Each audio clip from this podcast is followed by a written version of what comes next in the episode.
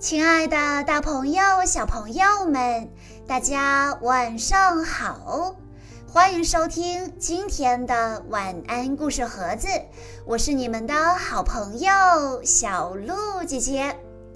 今天我要给大家讲的故事，要送给来自福建省福清市的薛延新小朋友。故事的名字叫做。勇敢承认错误。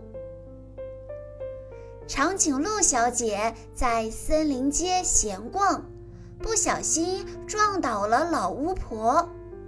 长颈鹿小姐不但没有道歉，反而继续往前走。老巫婆生气的大喊大叫说：“你这只没有礼貌的长颈鹿！”难道你没有看见我被你撞倒了吗？长颈鹿小姐看了巫婆一眼，高傲地说：“我的脖子那么长，怎么能看到地上的小生物呢？谁让你长得跟蚂蚁一般大小？”长颈鹿小姐的态度让老巫婆非常生气。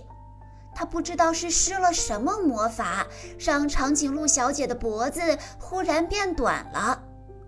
长颈鹿没有了长脖子，就变得和斑马一样大小。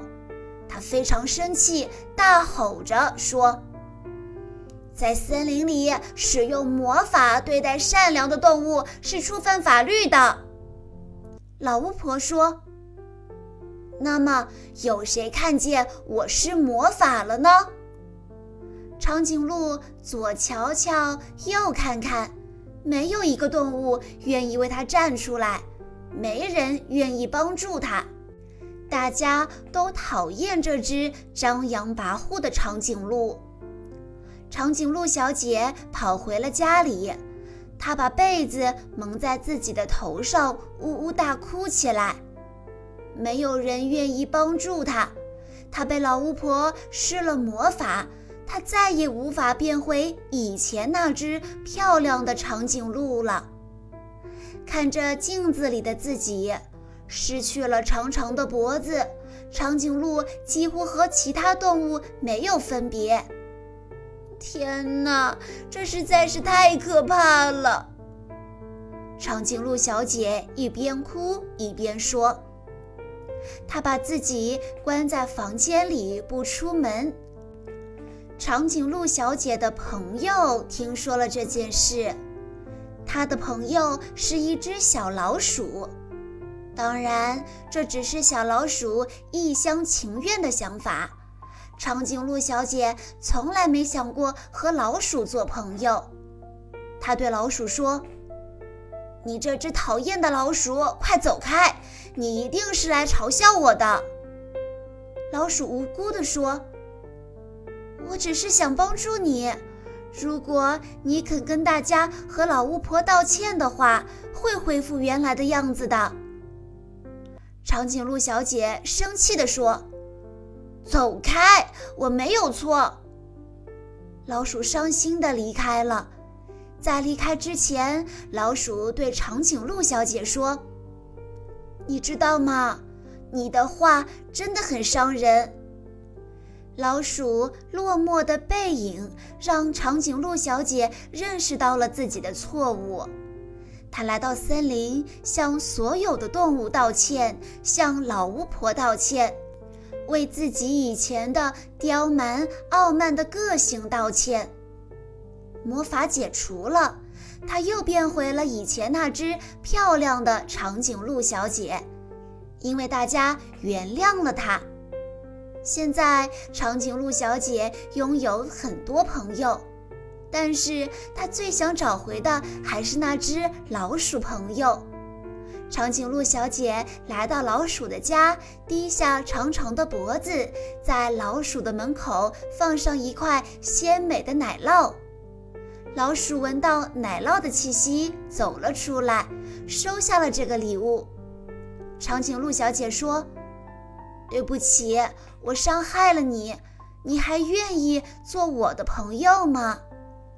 老鼠高兴地说：“任何一个承认错误的人都是值得被原谅的。我为什么不呢，我的朋友？小老鼠说的话没错，任何一个犯了错误的人，只要他真心悔过，就值得被大家原谅。对于他人的错，要抱着宽容的态度，而对待自己的错，应该及时改正、道歉。被施了魔法的长颈鹿小姐学会改变，小老鼠接受了她的道歉，并且和她成为了朋友。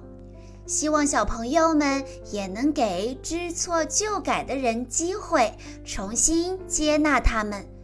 同时，我们也要懂得，懂礼貌才能受到别人的尊敬和欢迎。